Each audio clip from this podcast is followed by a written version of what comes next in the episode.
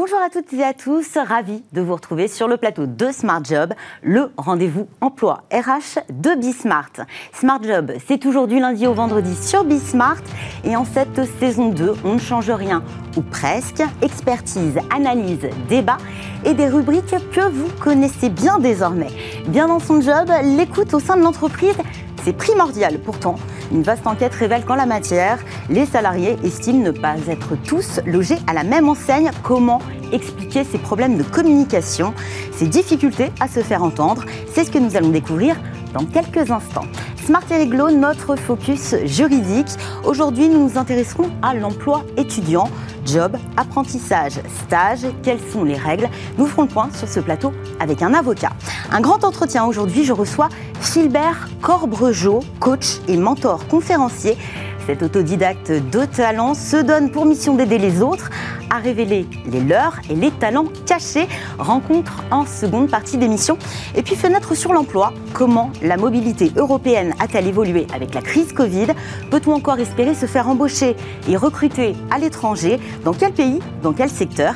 C'est ce que nous verrons à la toute fin de cette émission Smart Job saison 2. C'est parti et on commence tout de suite avec Bien dans son job.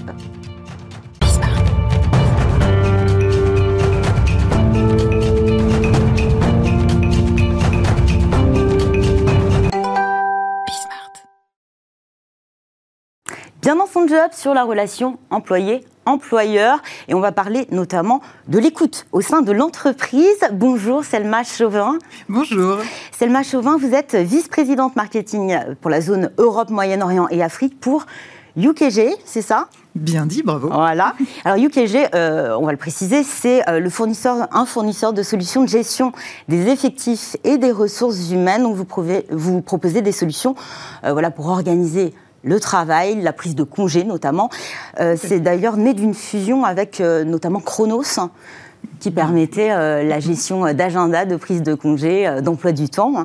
UKG qui a aussi une, une branche qui s'intéresse un peu au futur du travail et qui a mené une enquête, une vaste étude au niveau mondial. 11 pays sondés, 4000 collaborateurs et responsables du personnel. elle concerne énormément la relation employé-employeur. Et ce qu'il ressort de cette étude, finalement, c'est un écart de taille entre ce que ressentent les collaborateurs sur la manière dont ils sont écoutés par leurs responsables et la réactivité de l'employeur à prendre en considération les requêtes, les doléances. Comment on peut expliquer que finalement, en France, on a quand même 88% des collaborateurs qui ont le sentiment que les salariés euh, de leur entreprise ne sont pas entendus de manière juste ou égale? Comment on explique finalement que euh, on n'a pas de manière très uniforme euh, cette écoute, cet échange? Alors, on l'a vu avec la situation qui vient de se passer, la crise du Covid, il y avait des salariés qui étaient sur le lieu de travail, des salariés qui étaient à distance. Et on sait tous que lorsqu'on ne voit pas quelqu'un, eh bien, pouvoir communiquer, pouvoir partager des doléances, c'est beaucoup plus compliqué. Donc il y a déjà cette situation qui va expliquer ça, c'est qu'il y a des personnes qui vont être au contact, d'autres qui ne le sont pas et qui n'auront pas l'opportunité de s'exprimer. Jusque-là, ou qui n'osent pas. Ou qui n'osent pas. Et là, on arrive au sujet intéressant, qui est que beaucoup de salariés vont s'auto-censurer, puisqu'ils pensent que de toute façon, ils ne seront pas écoutés il y a plus de 50% des salariés qui n'oseront jamais exprimer un problème et qui préféreront quitter l'entreprise plutôt qu'aller s'exprimer auprès de leur manager. C'est même un tiers qui préfère mhm. démissionner ou changer d'équipe plutôt que d'exprimer leur véritable préoccupation à la direction. En fait, c'est un petit peu le mhm. serpent qui se mord la queue finalement.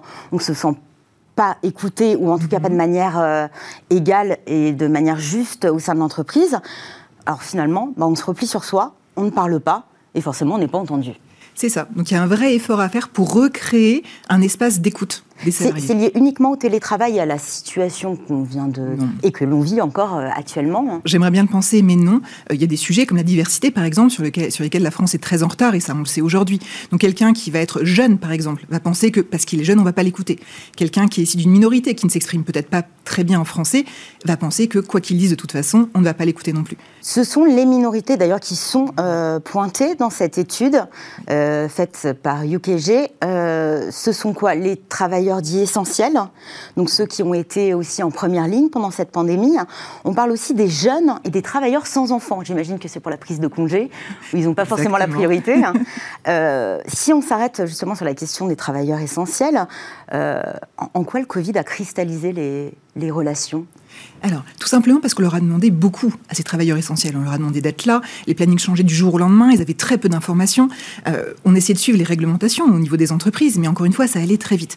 Donc, on leur a demandé beaucoup, pas de congés, euh, des horaires assez insupportables, très peu de communication.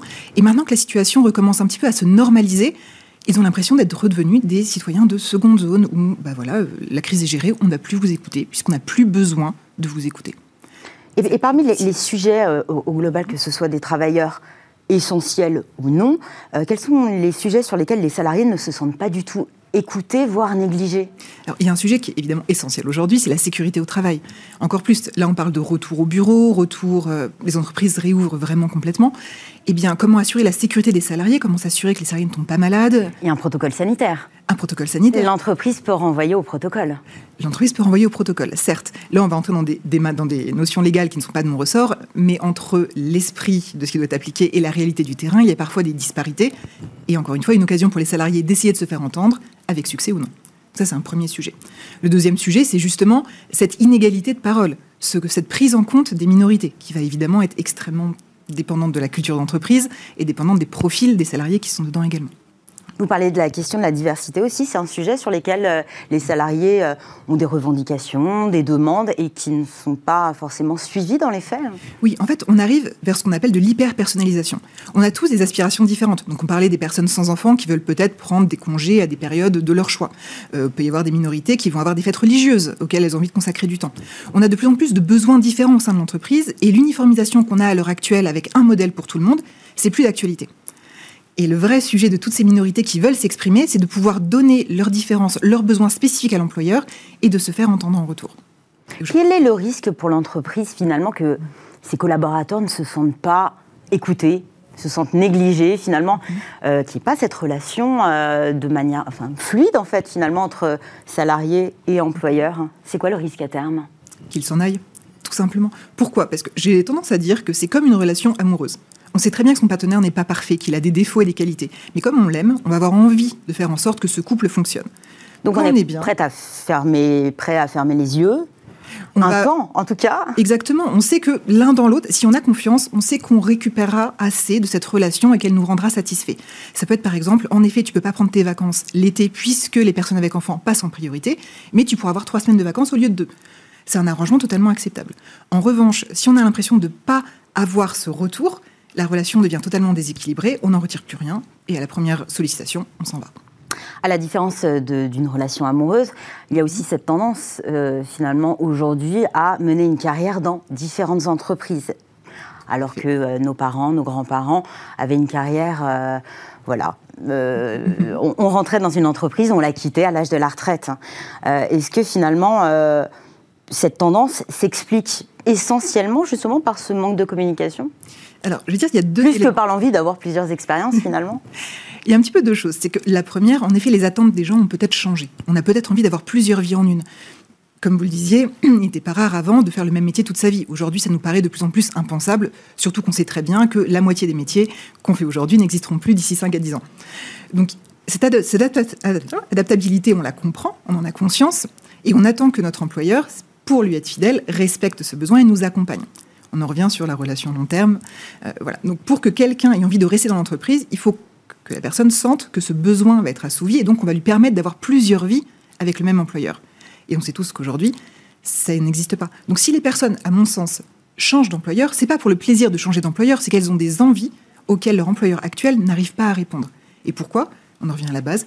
Parce que soit ils n'ont pas réussi à les communiquer, soit ce n'était pas intéressant pour l'entreprise, soit il n'y a juste pas envie de dialogue. Donc le risque finalement, c'est un désengagement, un mhm. turnover qui peut coûter à l'entreprise pour son activité. Quelle solution pour l'entreprise finalement pour euh, réengager par mhm. l'écoute, le dialogue, l'échange? La première chose à faire, c'est de mettre en place un canal de communication. Donc chaque entreprise va trouver son canal. Nous, on a, par exemple, on propose à nos clients des systèmes de base de connaissances. Avec des articles, les personnes peuvent rechercher de l'information, comprendre, apprendre, et ça les aide beaucoup trouver un canal. Ça peut être, je ne sais pas, euh, un channel Teams où les gens peuvent exprimer leurs doléances. Ça peut être une boîte dans l'entreprise. C'est trouver une façon de restaurer ce dialogue et plus encore de montrer que ce qui va être fait va être entendu. Parce que c'est ça, c'est ça jamais... surtout. Parce qu'on peut, on a, on a beau euh, exprimer des, des, demandes, des, des, inquiétudes, c'est bien de les exprimer si on voit que finalement bah, c'est un peu perdu et que finalement c'est pas pris en compte, ça ne sert à rien. C'est le danger, puisque si on demande l'avis, on va attendre à ce qu'il y ait une réaction en retour. Donc ne nous engageons pas dans ce type de démarche si on n'est pas prêt à faire des changements dans l'entreprise. C'est aussi, euh, c'est aussi ce qu'il faut savoir. Avec le télétravail, donc distension des liens, forcément, chacun chez soi. Euh, on a vu aussi euh, bah, les applications, solutions numériques, que ce soit d'ailleurs en gestion de travail, de projets collaboratifs mmh. ou en gestion RH, se multiplier, bah, parfois à outrance, avec des salariés bah, pas toujours très bien formés. Euh, sur ces outils euh, informatiques et puis bah, passer de l'un à l'autre. On se sent finalement un petit peu perdu, débordé. Comment on peut gérer efficacement Peut-être tout fusionner? C'est possible? C'est tout à fait possible. La seule chose, enfin, ça va, ça va se résumer en deux termes anticiper et essayer d'être vraiment le plus proactif possible et euh, avoir une entreprise qui est assez agile pour réagir et s'adapter. Les personnes sont en effet différentes. Très bien. Bah, découpons les tâches de façon à ce que les personnes les plus à l'aise et les missions les plus informatisées, les personnes les moins à l'aise, les missions les moins informatisées, etc. Mais si on n'a pas anticipé ce besoin, qu'on n'a pas formé les populations en amont et qu'on n'est pas capable d'être agile et de redécouper le travail, ça ne marchera pas. Donc encore une fois, on en revient sur la même chose, mutation en profondeur des entreprises qui doit commencer maintenant ou qui aurait dû commencer il y a quelques mois. Certaines ont été plongées la, la, tête la première euh, avec cette pandémie en télétravail. On avait pas mis en place de solutions. Euh, je pense notamment à certaines entreprises qui ont euh, émis euh, des sondages de manière assez régulière à leurs mmh. salariés pour sonder un peu leur bien-être, leur engagement. Est-ce que vous pensez que c'est une méthode, une solution qui peut perdurer en présentiel oui. Et qui, a, un intérêt aussi, alors qu'on sait que l'avenir du travail, a priori, devrait être hybride? Est-ce que mmh. voilà, ça a du sens, c'est ce type de sondage? Oui. En fait, on en revient à la même chose. Le but du jeu est de demander l'avis des gens. On a commencé quelque chose, les gens, c'est toujours une habitude, à se prendre sur le long terme, les gens commencent à répondre, ils voient du retour, eh bien continuons, tout simplement. Et si on n'a plus de réponses ou pas les réponses attendues, eh ben, changeons de canal. Mais il faut absolument demander l'avis des gens. On en revient à la même chose. 88% des entreprises pourraient être plus performantes si les salariés étaient vraiment engagés, avaient envie de travailler ici et se voyaient rester sur le long terme. Avant de nous quitter, est-ce que vous pensez, effectivement, aujourd'hui, nos échanges sont euh, de plus en plus numérique. C'est une tendance de fond. Il y a eu aussi cette pandémie, le télétravail. Est-ce que ça libère davantage la parole, le numérique? Évidemment. On le sait tous, sur Internet, les trolls pullulent. Quand on est caché derrière un écran, on va s'exprimer plus facilement, plus vite. Mais c'est aussi très dangereux, puisque justement, on peut aller beaucoup plus loin que ce qu'on a vraiment euh, envie de faire. Et il y a toujours le regard des pairs autour. Donc, euh, je ne sais pas, si on se plaint de son manager au détour d'un couloir devant un café, ça passe. Si c'est sur un canal public et que les personnes nous encouragent à aller parler au manager, ça le canal n'oublie pas. On ne peut pas faire demi-tour. Donc je mets toujours un petit bémol sur l'utilisation des canaux numériques. Et ça demande de la pédagogie et effectivement bah, de, l'entraînement aussi pour certains hein, qui n'étaient pas forcément formés quand on s'est retrouvés euh, à utiliser ces canaux. Merci beaucoup Selma Chauvin. Je rappelle, vous êtes vice-présidente marketing pour la zone Europe, Moyen-Orient et Afrique chez UKG. Merci d'être venu sur le plateau de cette première de la saison 2 de Smart Job. Tout de suite, c'est Smart et Réglo, notre focus juridique, et on parle aujourd'hui de l'emploi des jeunes.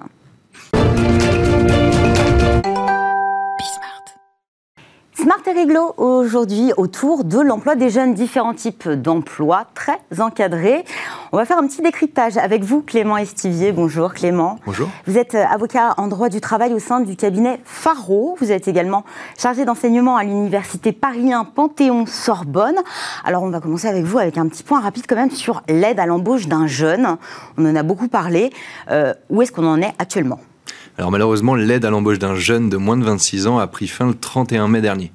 Donc il, est, encore fini. Aujourd'hui, c'est fini. Exactement. Pour les embauches qui précèdent le 31 mai dernier, euh, il est encore temps de faire la demande jusqu'au mois de septembre. En revanche, aujourd'hui, euh, une entreprise qui veut embaucher un jeune de moins de 26 ans pourra le faire sans recourir à cette aide. En revanche, on verra que euh, concernant l'aide exceptionnelle pour l'apprentissage, celle-ci, elle est prorogée. Et jusqu'à quand? Elle est prorogée jusqu'au 31 décembre. Donc le 31. on a encore quelques mois euh, pour euh, pouvoir en bénéficier. Hein. Euh, quel impact ça a sur, enfin l'aide exceptionnelle sur l'activité partielle Alors c'est une aide qui est proposée aux entreprises à partir dès la première année du contrat d'apprentissage. c'est une aide qui est de 5 000 euros pour un mineur ou de 8 000 euros pour un majeur, qui est versée chaque mois. Chaque mois Chaque mois, pendant la première année, uniquement pendant la première année. Et c'est une aide qui est versée sans véritable condition. C'est euh, pour euh, promouvoir l'apprentissage et ça a plutôt bien fonctionné puisque l'année dernière, euh, on, a eu un, on a eu un taux de, de contrat d'apprentissage qui a augmenté de 40%. Ah oui, c'est assez considérable. Et si on revient vraiment sur les bases, pour travailler en France aujourd'hui, quel âge doit-on avoir au minimum? Alors au minimum, en principe, il faut être âgé de minimum 16 ans. Ça, c'est le principe. Il, faut évidemment, il faut évidemment l'accord du coup d'un parent pour euh, pouvoir ou un responsable légal ou d'un responsable légal entre 16 et 18 ans. Il y a des exceptions pour travailler dès 14 ans. Euh, il faut l'accord de l'inspection du travail enfin, pour pouvoir travailler. Ça concerne certaines, certains types de dérogations bien précis. Et c'est possible uniquement pendant les vacances scolaires pour la plupart des cas. Est-ce qu'il y a des secteurs où il y a peut-être des différences, où il y a plus de sécurité, donc forcément on n'a pas forcément cet âge de 16 ans ou de 14 ans? Oui, surtout dans le secteur agricole. On a, on a des, dérogations qui sont facilitées justement pour pouvoir venir en aide, euh, soit aux parents, soit travailler euh, très jeunes dans, dans, ce type de, de secteur. Alors parmi les différents types d'emplois à destination des jeunes, on pense forcément au, au, contrat de travail assez classique qui est le job étudiant. Euh, c'est un contrat de travail qui ressemble à n'importe quel autre euh, contrat de travail? Exactement, c'est exactement le même type que les autres contrats de travail. Il y a une seule différence en revanche qui est, euh, qui est notoire, c'est la dérogation au temps minimal de travail. C'est-à-dire que pour un temps partiel, en principe, mm. on ne peut pas travailler moins de 24 heures. Sauf quelques dérogations sur proposition du salarié. Et parmi ces dérogations figure justement euh, la, la, possibilité pour un étudiant de demander à un employeur de travailler moins de 24 heures. Pour, euh, pouvoir... concilier avec des études. Exactement. Donc là, on peut ramener, et il y a, y a une base minimale alors, d'heures, un nombre d'heures On n'a pas de base minimale. Euh, après, il faut que ça puisse concilier quand même entre. Il faut que l'étudiant puisse s'y retrouver, euh, mais ça peut être un contrat qui fait 5, 10 ou 15 heures. Est-ce que finalement, il n'a pas plus d'ailleurs de flexibilité ce contrat? C'est-à-dire que de gré à gré, euh, sous réserve d'avoir un avenant au contrat de travail, hein, de pouvoir augmenter, diminuer les horaires, parce qu'on sait que souvent des étudiants, je pense notamment à ceux qui sont à la fac, ont des emplois du temps qui changent en fonction des semestres. Est-ce que finalement, on a un peu plus de flexibilité? Exactement. C'est un, contrat qui est euh, assez plébiscité par les, employeurs euh, parce que euh, justement, il justifie d'une certaine flexibilité. la difficulté est juste d'articuler ça avec les heures de cours et les les éventuels passages en examen. Mais j'ai vu là justement qu'à la rentrée, il allait être proposé un, un, nouveau poste de contrôleur de passe sanitaire qui pourrait très bien être occupé par, par bon nombre d'étudiants. Il y a aussi le stage. Hein, certainement euh, énormément de, jeunes qui cherchent des stages aujourd'hui. Hein. Euh, n'importe quelle organisation, que ce soit une association, une entreprise, une fondation, une collectivité, peut embaucher un stagiaire? Alors, que ce soit une association ou une entreprise, tout le monde peut avoir recours au stage, effectivement. À partir du moment où c'est dans l'intérêt euh, de l'étudiant et dans le cadre de son cursus, toutes les organisations, que ce soit association ou entreprise, peuvent y recourir. Euh, qui peut être stagiaire? Est-ce qu'il y a encore un, âge euh, euh, en dessous duquel on ne peut pas prétendre à être stagiaire Alors on verra que pour le contrat d'apprentissage, c'est le cas. En revanche, pour le stage, il faut être étudiant. C'est la seule condition aujourd'hui pour être, pour être stagiaire. Et étudiant dans une école, je pense notamment au stage de troisième qu'on a quasiment tous fait. là, on est vraiment stagiaire et on a 14-15 ans. Hein. Oui, on est très jeune et c'est un stage de découverte du monde d'une semaine a priori. Du, monde du travail. Et, euh, et justement ça, ça, prouve bien que c'est euh, euh, c'est un dispositif qui a vocation à s'intégrer, acquérir des compétences et pouvoir demain travailler plus facilement. Qu'est-ce qu'on a comme formalité particulière hormis la convention tripartite? Est-ce qu'il y a d'autres choses à à vérifier avant de se lancer dans, dans, l'embauche d'un stagiaire euh, ou euh, justement euh, rejoindre une entreprise Alors oui, il y a, il y a cette convention-là. En tout cas, il y a, il y a une chose qu'il faut absolument éviter, c'est d'embaucher un stagiaire pour, pour pourvoir un emploi un durable. d'activité aussi, peut-être Ou remplacer un salarié absent. ça, on voit que les entreprises qui ont tendance à le faire s'expose en tout cas à euh, une, euh, une, une, requalification de, du, de la convention de stage en contrat de travail. D'ailleurs, est-ce qu'on parle d'embauche de stagiaires? Est-ce que c'est vraiment le terme? On, conclut une convention de stage. On conclut. Euh, mais finalement, est-ce que, au, final, si on se retrouve à un petit peu remplacer quelqu'un qui serait parti en cours de route, là aussi, l'entreprise est en faute et alors, c'est vrai que du coup, on s'expose à cette requalification. Euh, les termes ne sont pas anodins parce que justement, euh, le stagiaire n'est pas salarié. C'est pour ça que je vous parlais d'embauche. exactement, exactement. Le stagiaire n'est pas salarié et à partir de ce moment-là, on voit que c'est un dispositif totalement à part euh, du Code du travail. Il n'est pas du tout soumis à la législation, aux dispositions du Code du travail. c'est pour ça que tout doit être prévu dans la convention, dans la convention de stage, notamment concernant les congés. C'est-à-dire qu'on a un certain nombre d'obligations à partir du moment où le stage dépasse deux mois, euh, notamment de prévoir des congés dans la convention de stage. Et puis on a une, indemnité de stage ou une gratification. Une gratification qui Et non un salaire. exactement, une gratification minimale de 15% euh, du plafond, euh, enfin du plancher de sécurité sociale. Et justement, on voit qu'on a des planchers, on a des dispositions qui sont prévues, mais qui sont très floues, notamment concernant les congés payés. Et, et aujourd'hui, on peut prévoir seulement un jour de congé payé pour, euh, pour, pour, pour chaque stagiaire. Et combien on peut avoir de stagiaires au maximum dans, sa, dans son organisation, dans sa société, son association pour On peut faire un pool de stagiaires euh, et non, justement, parce que euh, ce serait un indice finalement à euh, recourir aux stagiaires pour euh, un besoin structurel. donc c'est pour ça que le Code du travail, s'il prévoit peu de dispositions, prévoit au moins une limite concernant le nombre de stagiaires dans une entreprise. pour les entreprises de moins de 20 salariés, on a 3 stagiaires maximum. En revanche, pour les entreprises de plus de 20 salariés, ça va être 15% de la masse salariale, enfin 15% des effectifs de l'entreprise. Donc tout ça, c'est très encadré comme l'apprentissage finalement. Hein finalement, on pourrait penser que le stage et l'apprentissage, c'est assez cousinant. Euh, quelle est la différence entre un stagiaire et un apprenti? Est-ce qu'il a les mêmes droits et les mêmes devoirs? Alors en réalité, ce sont deux choses totalement différentes. C'est-à-dire que le stagiaire, s'il n'est pas concerné par les dispositions du Code du travail, autant l'apprenti, que ce soit un contrat de professionnalisation ou un contrat d'apprentissage, euh, dans les deux cas, il est pleinement considéré comme un salarié de l'entreprise et donc il va bénéficier des mêmes droits au même titre que les autres salariés de l'entreprise.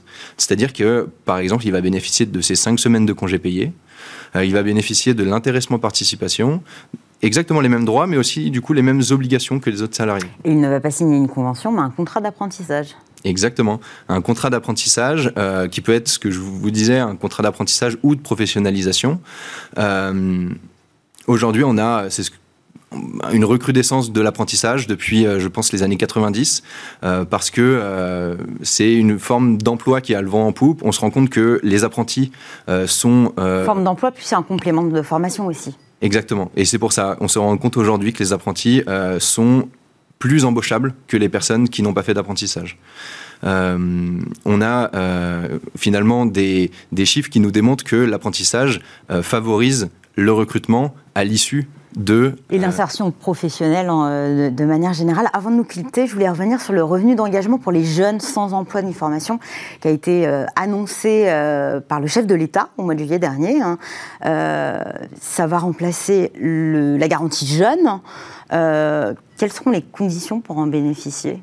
Alors pour le moment, on n'a pas beaucoup d'éléments euh, qui ont été euh, exposés par le chef d'État, enfin par le Monsieur le Président lors de sa dernière allocution du 12 juillet. Mais effectivement, euh, ça, devrait être un dispositif qui va remplacer la garantie jeune. Aujourd'hui, la garantie jeune, elle permet à un, un, un étudiant, enfin à un jeune justement qui n'est ni en formation ni en emploi de bénéficier d'un accompagnement pendant 12 mois et surtout d'une allocation. Et qui a moins de 25 ans et qui a moins de 25 ans, qui bénéficie d'une allocation justement. Euh, tout le débat sera notamment autour de cette allocation, du montant de cette allocation qui n'est toujours pas précisé, de la durée de l'accompagnement également.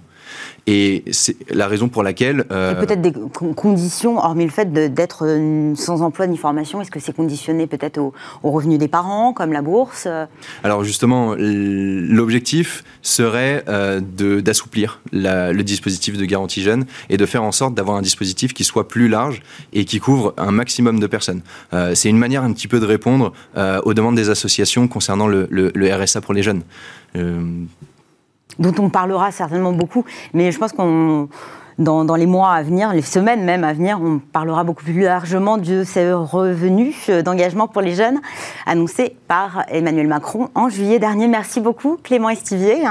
Vous êtes avocat en droit du travail au sein du cabinet Faro et chargé d'enseignement à l'Université Paris 1 Panthéon-Sorbonne. Merci beaucoup. Le salaire, on le sait, c'est le nerf de la guerre et parfois attendre la fin du mois, ça peut être long. Alors est-ce que l'on peut demander à son employeur un acompte sur salaire euh, Bonne question. Hein. Sybille Aoudjan s'est penchée sur la question. On la retrouve tout de suite pour la pause café.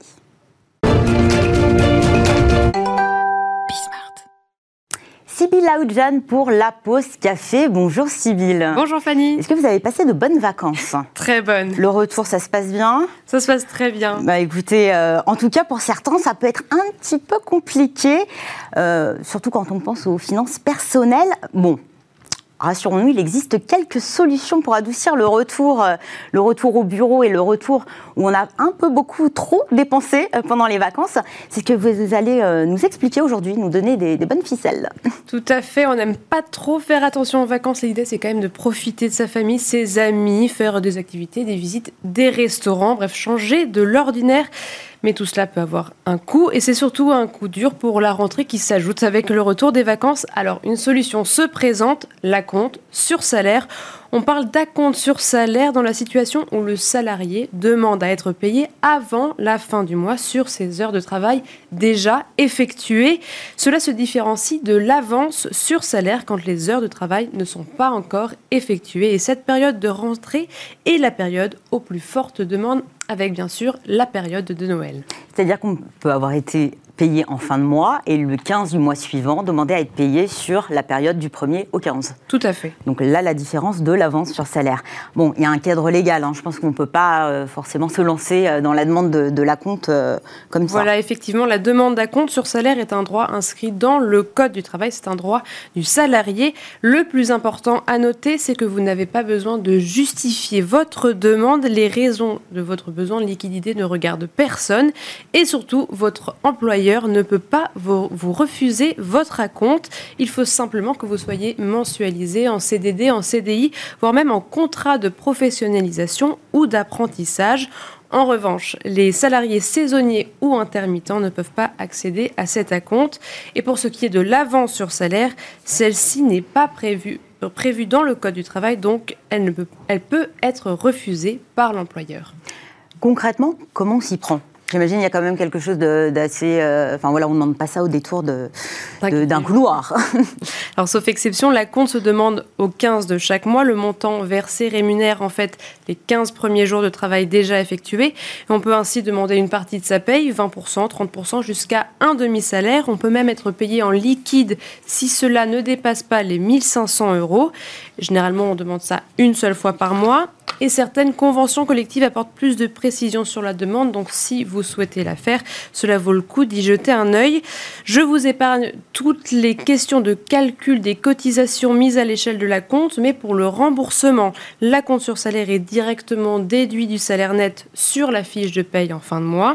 En revanche, l'avance sur salaire se rembourse comme un prêt, donc elle est prélevée à hauteur du dixième du salaire net chaque mois c'est compliqué quand même, un petit peu. Un petit peu compliqué. Donc cette démarche, finalement, je, le dis, je, vous le demandais tout à l'heure. Est-ce que voilà, on peut le demander euh, Est-ce qu'il y a un process en fait à suivre, une démarche à suivre pour demander un acompte? Pour la démarche, elle est assez simple. Donc bien sûr, en parler, c'est toujours mieux avant, mais sinon, écrire un mail ou un courrier dans lequel vous devez indiquer votre identité, le poste que vous occupez, le service pour lequel vous travaillez, le montant de la compte souhaité et bien sûr la date et la signe.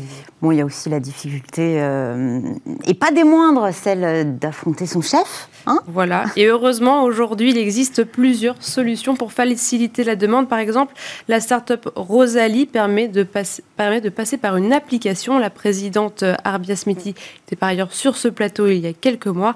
Rosalie vous permet de gérer automatiquement les demandes d'acompte sur salaire et cela évite bien sûr les face-à-face un peu redoutés avec certains employeurs et in fine des agios assez désagréables.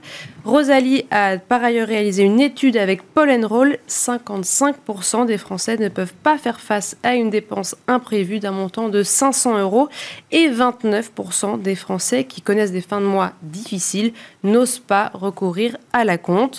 Stairwage est aussi une application qui essaye de démocratiser le salaire à la demande. La start-up finance la compte directement aux salariés sur, pour le compte de l'entreprise. Et d'après leur sondage, ce sont près de 60% des ouvriers et employés français qui souhaiteraient être payés plus fréquemment. Les startups sont donc nombreuses à se développer sur ce créneau, donc toutes les solutions s'offrent à vous pour appréhender la rentrée plus sereinement. C'est une bonne nouvelle. Ça nous rassure. Merci beaucoup, Sybille Aoudjan, euh, que l'on retrouvera bientôt pour une nouvelle pause café, qui sait. En tout cas, dans quelques instants, c'est un grand entretien. Philbert Corbregeau, qui est un défenseur des talents cachés, il sera à mes côtés sur ce plateau. Un CV atypique pour cet homme qui rêvait de devenir avocat. 40 ans de carrière hors des sentiers battus, une expérience à tous les niveaux hiérarchiques et une vocation, à l'image de son expérience, celle d'élever et de cultiver tous les potentiels, les talents latents des femmes et des hommes qu'il coach régulièrement. Rencontre avec cet autodidacte générateur de progrès qui pourrait bien vous inspirer et vous inciter donc à vous révéler. Ce sera juste après cette courte pause. Restez avec nous.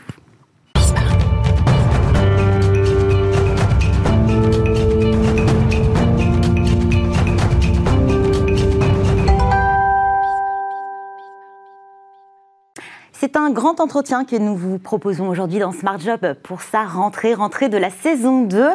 Je reçois Philbert Corbregeau. Bonjour Philbert. Bonjour Fanny. Vous êtes coach, vous êtes également mentor conférencier chez Talents, Talents j'ai envie de dire ça à l'anglaise, mais alors pas du tout, c'est Talent Latent Co. C'est exact. C'est ça. C'est la société que vous avez, société de coaching que vous avez montée. Hein. Euh, vous avez aussi euh, sorti ce livre, enfin sorti qui va, euh, ce livre qui va paraître euh, sous peu et sortir aux éditions Erol le 2 septembre prochain. Libérez vos talents personne ne le fera à votre place. Un livre qu'on retrouvera bien, bientôt dans, dans, toutes les librairies. Alors, libérez vos talents, personne ne le fera à votre place. On a un talent, on le sait, on le voit, mais parfois il est caché. Hein. Puis il y a aussi bah, la vie que l'on a. Hein. Vous, vous n'avez pas forcément euh, la vie à laquelle vous étiez destiné. Loin s'en faut. Euh, votre père était maçon. Euh, tout le monde voulait que vous deveniez maçon. Et vous n'êtes pas maçon aujourd'hui. Non, effectivement, j'avais 10 ans et je rêvais d'être avocat. Je viens de terminer la, mes, mon CM2, puis j'arrive avec mon bulletin de notes, heureux d'avoir de bonnes notes, et puis je montre ça à ma mère. Puis elle me dit, euh, Philbert, euh, il faut rester à ta place. Tu seras maçon comme ton père. Tu vas pas t'élever d'une condition qui n'est pas la nôtre.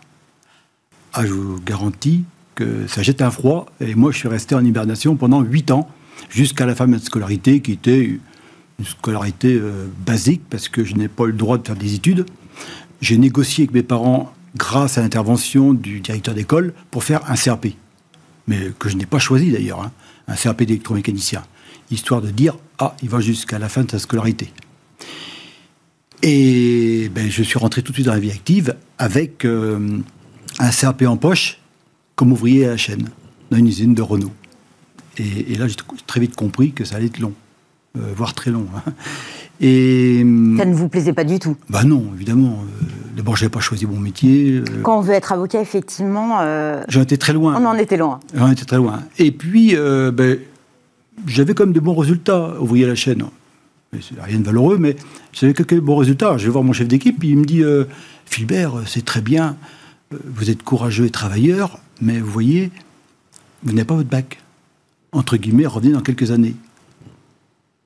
Alors ça, à cette époque-là, j'ai pas pris ombrage. Alors j'ai dit, tiens, je vais prendre des cours d'histoire. Tout naturellement. Et là, je ne savais pas que j'allais en prendre pour 20 ans. et, et, puis une fois que j'ai purgé ma peine, eh ben, j'ai obtenu un diplôme d'ingénieur en organisation avec l'OCTAM. Avec un peu de recul, votre maman qui vous disait euh, il faut rester à sa place. Vous avez réussi à, vous, avez réussi à vous émanciper de, de ce schéma familial. Euh, ça demande de la volonté, de s'opposer aussi. Euh, Est-ce que vous pensez que tout le monde est capable de le faire déjà? Parce que vous dites personne ne le fera à votre place de libérer son talent. Hein. Euh, quand on n'est pas, on sait à quel point finalement la famille oriente aussi euh, les vocations et, et le, on, peut en parler d'ailleurs hein, de reproduction sociale, d'ascenseur social.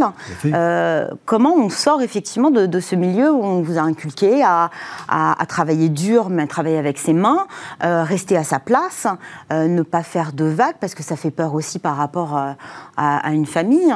C'est quoi le déclic, finalement? Tout dépend du contexte où vous évoluez déjà. Parce que, avant de vous dire ce déclic, à l'époque, euh, j'habitais à Normoutier. C'est-à-dire que je suis né sur l'île de Normoutier, il y a 50 ans de ça, il n'y avait que trois métiers possibles. La pêche, l'agriculture et le bâtiment. Donc il faut remettre ça dans son contexte. Euh, maintenant, le déclic. Le déclic, c'est que moi, je, rêvais d'être avocat. Donc j'avais quand même un rêve d'enfant qui était là. Et j'avais des capacités intellectuelles à l'école, même si j'étais pas le, forcément... Euh, je n'ai pas été jusqu'au bac. Mais je sentais que je pouvais faire quelque chose. Et donc, le, déclic, il vient soit de son entourage, qui peut vous aider, ou soit c'est vous qui vous pouvez vous prendre en main. Mais pour se prendre en main, il faut une méthodologie et un état d'esprit qui nous permet de, passer les saisons euh, riches et pauvres. Et c'est ce que je décris justement dans le livre. Comment Donc vous, vous aidez aussi ceux euh, qui ont euh, bah, des envies, parce que souvent c'est ça à la base, une envie, une envie de faire quelque chose, et on n'a pas forcément la méthode. Vous accompagnez ces personnes-là à, trouver et à révéler, justement, quand on parle de révélation de, talent, on sait qu'on sait faire quelque chose, mais on voudrait aussi les mettre à profit. Hein. Et tout à fait, vous avez raison. Et, beaucoup ne savent pas qu'ils ont euh, du potentiel, et ça c'est terrible. Et certains ont des rêves, mais qui ne sont pas en adéquation avec le potentiel. Ça, on va reparler de ça, mais est-ce que vous, en France aujourd'hui, dans d'autres pays aussi, mais restons en France, le diplôme c'est un peu le sésame. On a un diplôme qui vient euh, clôturer, valider un cursus euh, de formation universitaire ou en école. Euh, finalement, on a l'impression aujourd'hui que bah, les diplômes obtenus dans un cursus scolaire classique valent plus que, que l'expérience, d'une part, ou alors il faut qu'ils soient ajoutés l'un à l'autre, et peut-être plus qu'une formation certifiante qu'on suivrait par la suite en formation continue. Est-ce que c'est une barrière en fait? Parce que le recruteur, vous venez le voir, vous avez mm. votre CV. Hein. Est-ce qu'il s'en tient à vos envies, votre potentiel, ou à votre diplôme? Alors, euh, malheureusement non. Il se tient justement au CV, est inscrit dessus l'expérience hein, et euh, les diplômes, qui sont ce que vous avez appris à un moment, et puis souvent qui sont obsolètes. Et, donc, euh, on ne tient pas compte de cela. Et d'ailleurs, quand je vous disais que j'avais pris pour 20 ans, euh, ce qui est terrible, c'est qu'après 20 ans de cours du soir, mais c'est incroyable, après 20 ans de cours du soir de formation continue, j'étais dans une autre entreprise parce que j'ai dû quitter tous les 5 ans parce qu'à chaque fois, on ne me reconnaissait pas. J'avais pas, le bac plus 2, après, j'avais pas le bac plus 4, puis après, j'étais pas ingénieur. Donc, vous voyez, ça n'en finit jamais, quoi. Et quand j'étais ingénieur chez Péchinet, comme le numéro 1 mondial à l'époque, c'était pas rien, euh, je revois encore euh, le DRH qui me dit d'un ton paternaliste et condescendant, comme il y a 20 ans, c'est bien, monsieur Corbregeau, vous êtes courageux et travailleur. Euh, malheureusement, chez nous, mais un arrêt métier et directeur de production, un, comment, un ingénieur des mines et directeur d'usine, et un polytechnicien et directeur de département. On me dit, c'est dommage, vous n'êtes pas dans la nomenclature la nomenclature, le cadre. Donc finalement, on n'est pas dans les clous, on n'est pas, on rentre pas dans la case. Et j'avais quand même un diplôme d'ingénieur du Conservatoire national des arts et métiers. Vous voyez? Après 20 ans de cours du soir, à entendre ça encore, c'est quand même incroyable. Ce qui m'a fait d'ailleurs dire que maintenant ma quête, ça va justement de libérer les talents cachés, puisque moi j'ai évolué, j'ai eu de cette chance, peut-être un peu de courage et un peu de chance, Hein, la chance serait aux audacieux, comme on dit. Donc, comme j'ai eu la chance d'évoluer à tous les niveaux hiérarchiques, mais en changeant à chaque fois, parce qu'à chaque fois, on ne croyait pas. Hein, à chaque fois, on me disait que je n'étais pas capable. Et donc, euh, la chance d'évoluer avec, grâce à la formation, et je dis bien justement grâce à la connaissance et non pas à la reconnaissance. La reconnaissance, c'est le diplôme. J'ai toujours pu évoluer avant d'avoir le diplôme, quand même. Donc, j'étais dans une dynamique. C'est ça que j'explique dedans. C'est ça qui est important. Il faut que cette dynamique soit en lien avec votre projet et votre potentiel. Et pas forcément avec votre rétroviseur. C'est-à-dire, moi, ce que j'appelle le rétroviseur, c'est les compétences. Alors, je ne dis pas qu'il n'en faut pas. Mais Confucius. Mais elles ne suffisent pas. Confucius dit que l'expérience est une lanterne accrochée à votre dos. Il n'éclaire que le chemin parcouru. Alors que le bilan de potentiel, lui, il éclaire l'avenir. c'est votre potentiel, c'est votre projecteur qui éclaire l'avenir. Mais éclairer quoi? Il faut avoir un projet. Si vous avez du potentiel, si vous avez un souffle de marathonien, mais vous n'avez pas envie de courir, ça ne sert à rien. Vous n'avez pas envie de faire marathon, ça ne sert à rien. L'épanouissement, c'est majeur dans cette question finalement. Oui. Euh, vous parlez énormément de, cet enjeu d'un certain alignement, vous allez nous en parler. Hein. Euh, finalement, s'épanouir au travail, ça relève de l'alignement des planètes. Bah, écoutez, euh, il y a une Vous avez des envies, vous, vous, avez un poste, vous avez aussi votre employeur. Comment on fait que, pour que tout s'aligne correctement? Alors déjà, ce qu'il faut savoir, c'est qu'il y a beaucoup de personnes qui ne sont pas satisfaits, qui sont désengagées au travail. Totalement. Il y a une étude de Gallup qui a été faite en 2017 et qui fait toujours euh, actualité hein, euh, aujourd'hui, qui dit que 69% des salariés sont désengagés et 25 totalement désengagés. Non mais, vous vous rendez compte? Je ne sais pas si vous vous rendez compte. Et maintenant, on parle en plus du burn-out qui arrive. Et on, parle, on a aussi beaucoup parlé de sens au travail. Eh bien oui, on y arrive justement. Alors c'est justement pour ça. Pourquoi ils sont désengagés? Moi, je ne suis pas en train de dire qu'ils sont feignants ou incompétents c'est parce que justement, ils manquent de sens, soit dans le projet collectif, soit dans leur projet eux-mêmes, ou en lien, puisqu'on parle d'aliments des planètes, ils ne sont pas alignés avec eux-mêmes, en fait. C'est-à-dire qu'ils ont suivi un cursus scolaire, mais qui n'était pas en adéquation avec leur potentiel et leur passion. Et oui, et, arrivé un moment, ils sont en décrochage. On dit Ah ben j'ai 40 ans, j'ai un diplôme d'ingénieur euh, et, on est has-been. Ben non, je suis désolé. Euh, moi, j'ai fait ma reconversion tous les 10 ans. Et à 50 ans, j'ai rechangé de métier. Et puis là, j'ai 60 ans et je vais en faire encore un nouveau. Est-ce que vous pensez que tous les changements que vous avez opérés avant d'avoir vos diplômes euh, peuvent s'apparenter à de la reconversion professionnelle? Parce que finalement, par rapport à ce que vous nous dites, euh, il faut trouver un alignement, s'épanouir avec ses envies l'orientation, elle n'est pas forcément bonne dès le départ. Et vous, ce que vous proposez, c'est justement de trouver ce sens qui est en chacun de nous, hein, à n'importe quel moment de la vie. Est-ce que vous, vous, avez eu l'impression de vous reconvertir euh, X fois? Ben oui. Oui, le, problème, alors comme je viens de Normoutier, euh, je vais reprendre une citation euh, qu'on dit souvent, il faut remettre l'église au centre du village. C'est-à-dire qu'il bah, faut repartir du début. Et le point de départ d'un épanouissement, c'est son potentiel, connaître son potentiel, c'est le point de départ. Hein. c'est la conscience de soi. C'est ça qui est important. Si vous n'êtes pas conscient, vous pouvez faire n'importe quelles études, si vous n'êtes pas conscient de votre potentiel, arrivé à un moment, vous allez vous essouffler. Donc c'est le point de départ, ce potentiel-là. Le potentiel, il faut faire quand même un peu de pédagogie, c'est une aptitude à faire quelque chose de remarquable, si on l'exploite. Malheureusement, si on ne le connaît pas, on ne peut pas l'exploiter. Et donc, c'est ce que je propose, c'est de dire, vous avez peut-être fait de brillantes études, mais connaissez-vous réellement votre potentiel? Quand vous voyez que pour moi, j'ai fait pendant 20 ans une évolution sociale, comme on dit, d'ouvrier à la chaîne jusqu'à directeur, d'un leader européen, c'est une évolution où j'étais assez satisfait. Mais je n'étais pas en phase avec mon potentiel. Si j'avais continué, j'aurais fait un burn-out. Et donc voilà, combien sont dans, cette, dans ces conditions-là Vous parlez d'ailleurs de talent gâché. Est-ce que l'entreprise a aussi un rôle à jouer? Parce que finalement, personne ne le fera à votre place. Je le rappelle, hein, c'est euh, une, enfin, une des parties du titre de, du livre que vous sortez aux éditions Erol. Euh, on est responsable de sa propre formation, d'un certain alignement entre euh, ses envies et, et son bien-être au travail. Est-ce que l'entreprise a aussi un rôle à jouer? Elle a, Globalement, elle a des talents cachés en fait, sous ses pieds, elle a une mine d'or et elle n'en a pas du tout conscience. Effectivement. Alors, euh, l'entreprise a un rôle à jouer, je suis d'accord. je vais commencer par dire que d'abord, le, premier responsable, c'est le collaborateur. Lui, il est responsable de ses talents. Ce sont ses richesses professionnelles. Je sais pas moi, est-ce que vous avez envie de confier euh, vos économies à un inconnu? Est-ce que vous avez envie de confier euh, l'éducation de vos enfants à un inconnu? Alors pourquoi on confierait ces talents cachés ou ces talents à quelqu'un comme le DRH, le patron, sa hiérarchie? Il n'est pas plus responsable que nous, mais il est responsable aussi. Parce que ce qu'il faut qu'il s'assure, lui, c'est que l'évolution des talents soit en lien avec la vision d'entreprise, avec, vous voyez, avec et le projet. C'est un, un, autre alignement pour le coup. Et justement, mais d'abord, si la première personne n'est pas alignée, elle aura du mal à s'aligner avec l'entreprise. Parce que si elle ne connaît pas son projet, on ne pourra pas savoir si son projet est en adéquation avec le projet d'entreprise.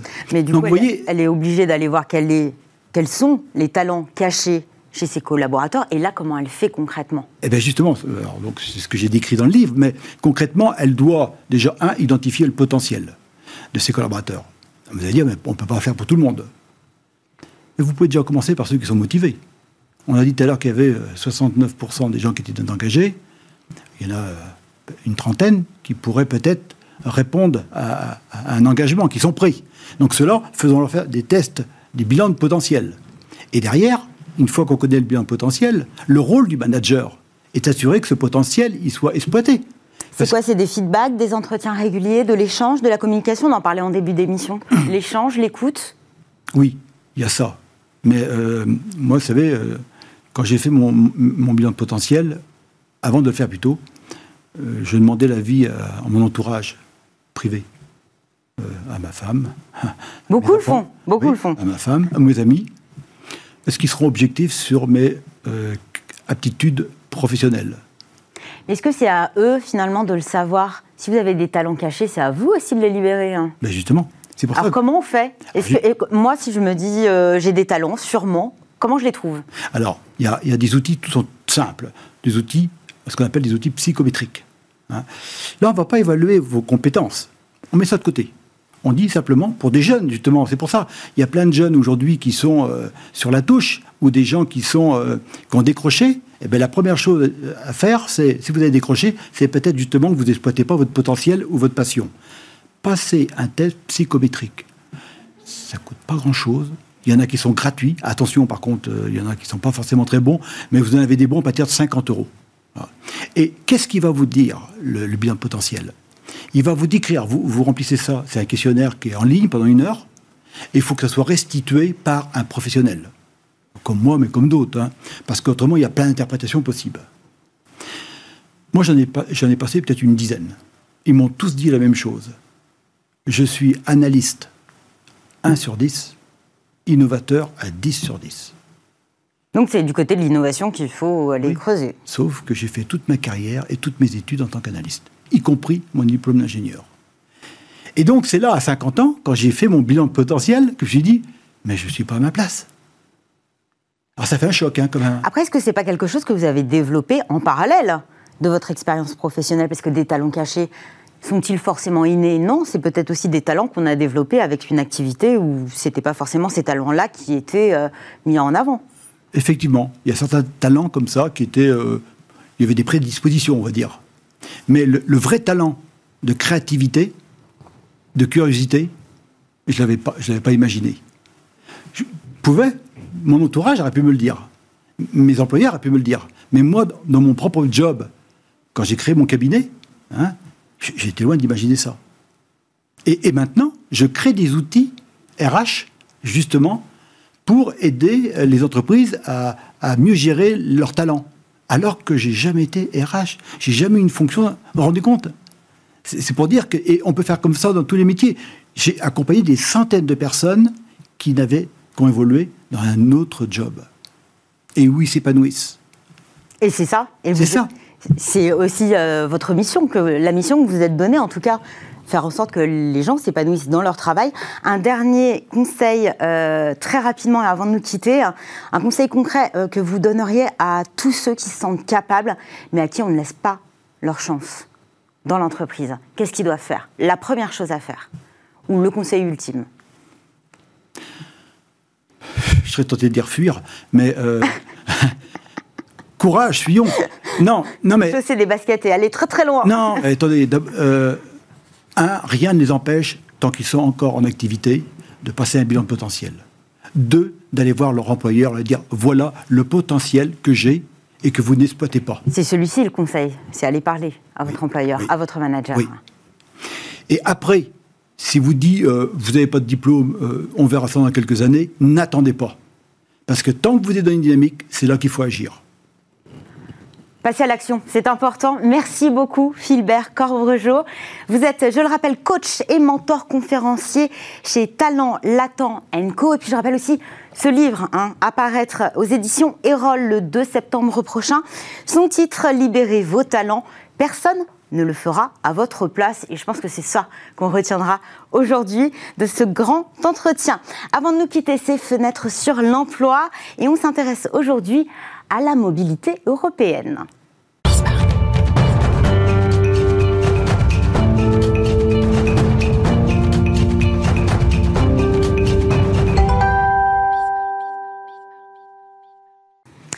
Fenêtre sur l'emploi, on parle aujourd'hui de la mobilité européenne et je reçois Émilie Narcy. Bonjour Émilie. Bonjour. Vous êtes directrice des opérations chez Approach People Recruitment. C'est un, cabinet de recrutement international qui a été créé en l'an 2000, si je ne me trompe pas. Comment est né Approach People Je crois que c'est du côté de l'Irlande. C'est ça. Notre siège est à Dublin et euh, l'idée du cabinet est née d'un Français qui est arrivé, comme beaucoup d'expatriés français en Irlande, et il s'est rendu compte que beaucoup d'entreprises américaines, irlandaises avaient besoin de talents francophones pour travailler, mais que les agences irlandaises ne se faisaient pas leur travail euh, correctement, qu'il y avait un lien qui manquait. Donc il s'est dit, je connais l'Irlande, je connais la France, je connais les attentes des Français il y a un lien à faire. Et donc, il a commencé à recruter, à parler à des Français et à les proposer à ces entreprises. Et euh, ça a pris, la mayonnaise a pris, et euh, les entreprises ont dit maintenant que vous faites des Français, pourquoi vous ne faites pas les Allemands, les Italiens, les Espagnols? Et du coup, on a recruté des consultants natifs, puisque sa force c'était d'être français. Donc, on a fait la même chose avec des consultants italiens, allemands, suédois, etc. Et on a recruté des gens multilingues. Et tout ça, c'est parti de Dublin. Ensuite, on s'est euh, internationalisé. Internationalisé, vous travaillez au niveau européen tout de même C'est ça. Ou à l'international euh, Au niveau européen, on place quelques candidats au niveau international, mais ça va être des candidats qui sont en Europe et qui du coup ont s'expatrier parfois aux États-Unis ou en Asie, mais ça reste rare. Principalement, notre marché, c'est en Europe. Aujourd'hui, vous avez six bureaux, c'est ça? Six bureaux en Europe. Dans quatre pays? Dans quatre pays, en Irlande, en Suisse, en Espagne et en France. Donc, vous travaillez avec des candidats européens qui veulent venir travailler en France et avec des candidats euh, français pour des entreprises en Europe. Exactement. C'est comme ça. On ça a marche dans les deux sens. C'est ça on a envie de se dire, euh, en contexte Covid, euh, votre activité, elle a été fortement ralentie. Hein. Alors oui, euh, sur la mobilité, sur l'expatriation. Mais il faut savoir que le recrutement international, il y a trois volets. Il y a effectivement les gens qui bougent de pays, qui, s'expatrient et qui vont dans un, autre, dans un autre pays. Mais il y a aussi des entreprises qui recrutent des talents multilingues en France. Donc ça peut s'accommoder comme ça. Il y a aussi des Français qui rentrent en France. Et ça, ça s'est beaucoup passé pendant le Covid. Donc on a pu les replacer en France.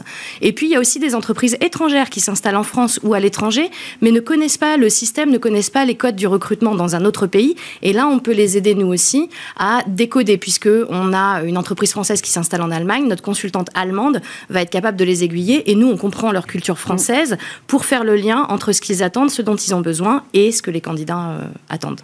Sauf qu'en parlant de mobilité, on pense à l'expatriation forcément. Euh, est-ce qu'elle est au point mort actuellement? Pas complètement, euh, parce qu'il y a eu des retours qui étaient possibles. Évidemment, les restrictions sanitaires et l'interdiction des voyages ont fait qu'il y avait beaucoup moins euh, d'expatriés, mais il y a eu des envies d'expatriation. dans notre cas et dans le cas de nos clients, on a recruté des gens qui ont pris un projet parce que justement, après le confinement, dès que la reprise des voyages était autorisée, ils allaient pouvoir s'expatrier. Et donc, on commence l'onboarding dans leur pays d'origine, à distance, avec tous les moyens technologiques qu'on a à disposition. Et là, ils sont sur le point d'arriver. aussi avec le télétravail aujourd'hui. C'est exactement ça. Euh, enfin, si, c'est inspiré totalement de ces situations d'onboarding à distance parce que expatriation. Euh, c'est tout à fait ça. Mais les gens, avec le Covid, se sont retrouvés dans une situation où ils, sont, ils ont commencé à réfléchir à ce dont ils avaient vraiment envie d'aventure, d'évasion. On est resté cloîtrés chez nous. Et pourquoi pas? Pourquoi pas voyager? Et c'est dans ce contexte-là que les entreprises qui s'internationalisent ont besoin de ces talents. Ça jaillit un peu dans l'esprit de tout le monde. Et du coup, on se lance et on avance. Et là, euh, ça commence à reprendre tout doucement. Mais à partir de septembre, nous, on va accueillir trois personnes euh, qui ont été onboardées en France et qui arrivent sur Dublin. Alors, quelques chiffres. Euh, on a la Commission européenne qui avait sorti un, rapport en début 2021 sur l'année 2019. Donc, il faudra attendre avant d'avoir les chiffres euh, bah, vraiment Covid, 2020 hein, puis 2021. Euh, l'un des enseignements, c'est qu'en 2019, on avait 17,9 millions d'Européens qui vivaient dans un autre pays de l'Union européenne, donc 13 millions en âge de travailler. Ce qu'on notait aussi euh, dans ce rapport, c'est que la mobilité dans l'Union européenne bah, avait continué de croître en 2019, mais à un rythme plus lent que les années précédentes. Bon, on n'a pas encore de chiffres pour 2020, encore moins pour 2021, mais par rapport à votre activité, hein, euh, finalement, sur le, euh, ce, rythme, il est en train de reprendre. Euh, est-ce qu'on retrouve un niveau plus ou moins euh, équivalent à 2019 Et surtout, quels sont les pays qui recrutent le plus, si ça peut nous inspirer éventuellement une destination? Alors, euh, on ne va peut-être pas retrouver le niveau de 2019. Pas encore. Trop Il y a, Effectivement, c'est encore trop tôt. Il y a besoin que, que, que, les gens se réhabituent à voyager et se consolident. On voit aussi que le marché de l'emploi s'est considérablement tendu, avec des gens qui hésitent un petit peu à changer de job. Euh, qu'est-ce qui va se passer pendant la crise? Il y a des entreprises qui ont vraiment souffert et il y en a d'autres qui ont prospéré. Donc, donc on va retrouver euh, ces envies. On a de plus en plus de gens qui retournent à postuler sur les emplois, donc ça aussi c'est un bon signe sur les offres d'emploi internationales. Et concernant les pays qui recrutent, nous on a vu, on a noté énormément euh, de besoins en Espagne, en Allemagne et en Suisse. La France n'est pas en reste, euh, puisqu'il y a beaucoup de, licornes françaises, d'entreprises qui se sont énormément développées ces derniers mois et qui s'internationalisent, donc ils recrutent aussi à l'étranger, mais aussi en France. Donc on, a, on en a plusieurs, par exemple, qui aujourd'hui nous ont confié des missions sur la France et sur l'Allemagne. La Suisse, ben, le niveau de vie, la qualité de vie, c'est un pays qui a toujours tiré son épingle du jeu euh, pour être attractif à l'expatriation. Est-ce qu'il y a des secteurs, éventuellement des postes, mais surtout des secteurs, hein, bah, finalement, qui sont plus prompts à recruter à l'étranger? Tout à fait. L'IT, l'informatique, euh, c'était pénurique avant le Covid. Pendant le Covid, on n'a pas vu une activité baisser. Et après le Covid, ça reste toujours très pénurique. Donc il y a énormément d'offres d'emploi à l'étranger, en France. Euh, il y a également toutes les fonctions commerciales, puisqu'on parle d'une reprise économique. Tous les secteurs sont affectés. Et évidemment, pour proposer ces services, il faut des forces de vente. Donc les postes de commerciaux sont extrêmement sollicités également. Et sur euh, d'autres secteurs, je pense notamment à la restauration, à la santé, est-ce que là aussi, on a des besoins de main-d'œuvre? Oui, parce qu'on parle de pénurie. Euh, est-ce que, on sait que pour la santé, on avait quand même un petit peu euh, euh, assoupli les restrictions et, entre, entre les différents pays. Hein. Est-ce que là aussi, ça recrute? Énormément, énormément. On sait qu'il y a une pénurie de main-d'œuvre. Il y a des gens qui, se sont, qui ont dû changer d'emploi par la force des choses. Je pense à la restauration ou à l'hôtellerie pendant les restrictions. La santé, ça a toujours été un secteur où on importe, entre guillemets, des gens de l'étranger, puisque tous les pays, il n'y a pas un pays européen qui qui dit, qui peut se vanter d'avoir un niveau euh, suffisant d'infirmières, de médecins, etc. Donc ces deux secteurs-là fonctionnent. Nous, on recrute plus dans les laboratoires pharmaceutiques qui ont également beaucoup euh, subi la croissance par la force des choses également. Euh, et ça, ça a toujours été, ça s'est accéléré, mais ça a toujours été en pleine croissance également. Il y a ce modèle du télétravail, alors sans pour autant, euh, en tout cas, le 100% de télétravail ne sera pas généralisé, mais est-ce que ça va aussi freiner euh, peut-être la mobilité de certains salariés quand on sait que bah, on n'a plus besoin d'aller dans un autre pays pour travailler pour une entreprise qui se trouve dans un autre pays? On pourra le faire de chez soi. C'est vrai. Sans rien changer finalement. Pas tellement parce qu'on a toujours des contraintes légales de contrat de travail. Euh, le pays qui nous paye, le pays où on paye ses impôts, donc il y aura toujours ce besoin d'expatriation. Mais aussi, il y a beaucoup d'entreprises qui s'adaptent et qui vont proposer euh, jusqu'à un mois, par exemple, vous pouvez travailler n'importe où dans l'Union européenne puisque vous allez euh, pouvoir télétravailler. Donc il y a ces conditions-là et l'expatriation, c'est pas non plus que le travail. C'est une expérience qui se vit dans le pays. C'est vous le disiez, il y avait aussi cette envie d'ailleurs. Exactement. aux différents confinements, couvre-feu.